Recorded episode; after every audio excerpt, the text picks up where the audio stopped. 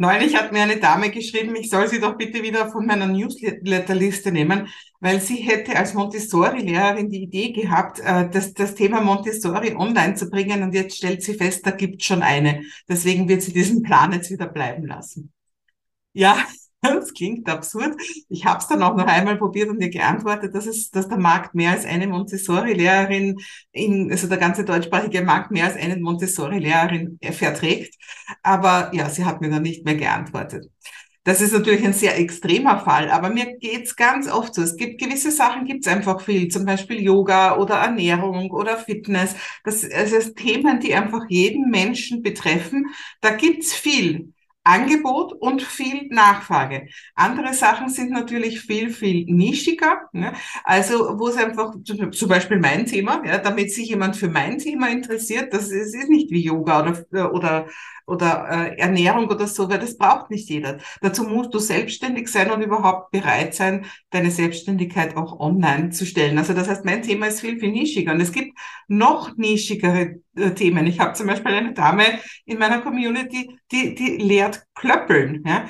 Aber das Schöne ist, Online-Business trägt das alles. Online-Business ist genau für alle verschiedenen Sachen da.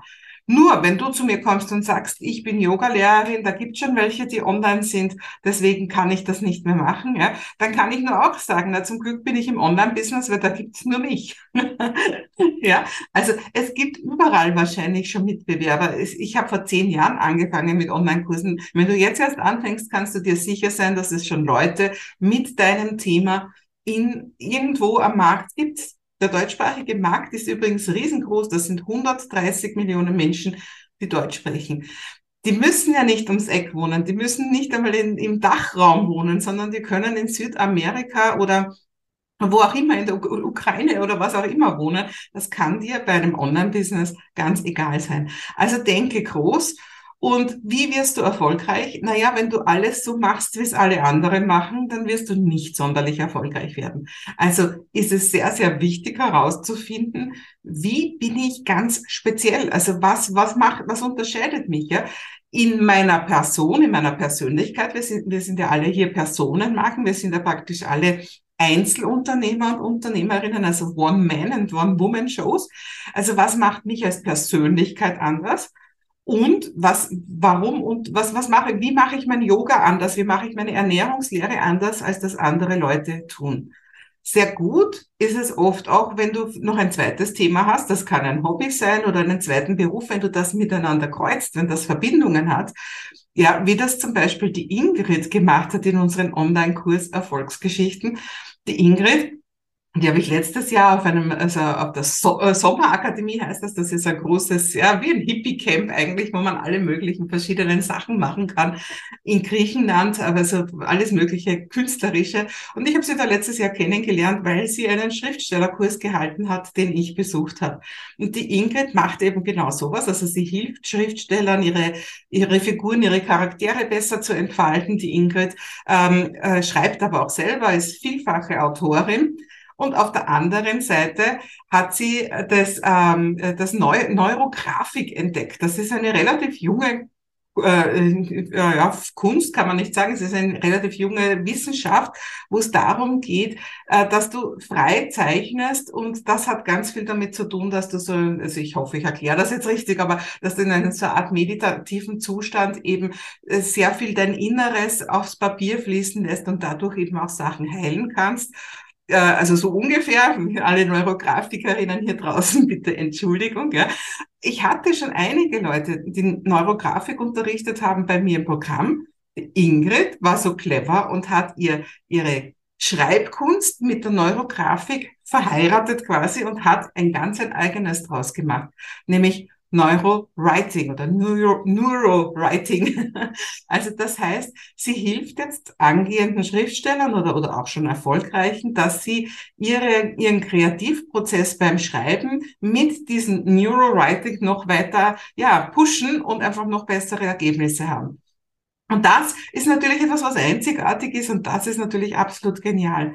Also das heißt, immer dort, wo du deine eigene Methode entwickelst, wo, wo man ganz klar sagen kann, sowas wie die hat oder der hat, das gibt sonst nirgends, ist es natürlich ganz besonders cool. Habe ich zum Beispiel auch gemacht mit meinem Lerncoaching früher. Ich habe meine Magic Learning Methode, das war eine ganz eine eigene Methode. Ich habe sogar damals überlegt, ob ich mir das irgendwie eintragen lassen soll als Marke. Ich habe es aber dann bleiben lassen. Also das heißt, da was ganz was Einzigartiges zu schaffen, ist natürlich extra cool. Aber du musst nicht so weit gehen. Überleg dir einfach und bleiben wir nochmal beim Beispiel von Yogalehrerinnen, weil es da wirklich viele gibt. Ich habe eine Yogalehrerin bei mir in meinem Mentoring-Programm. Die ist ganz anders als alle anderen und sie hegt und pflegt dieses Anderssein. Ja? Also wie kann man ganz speziell sein in deiner Branche, in deinem Tun? Ähm, und meistens ist man selbst sehr blind.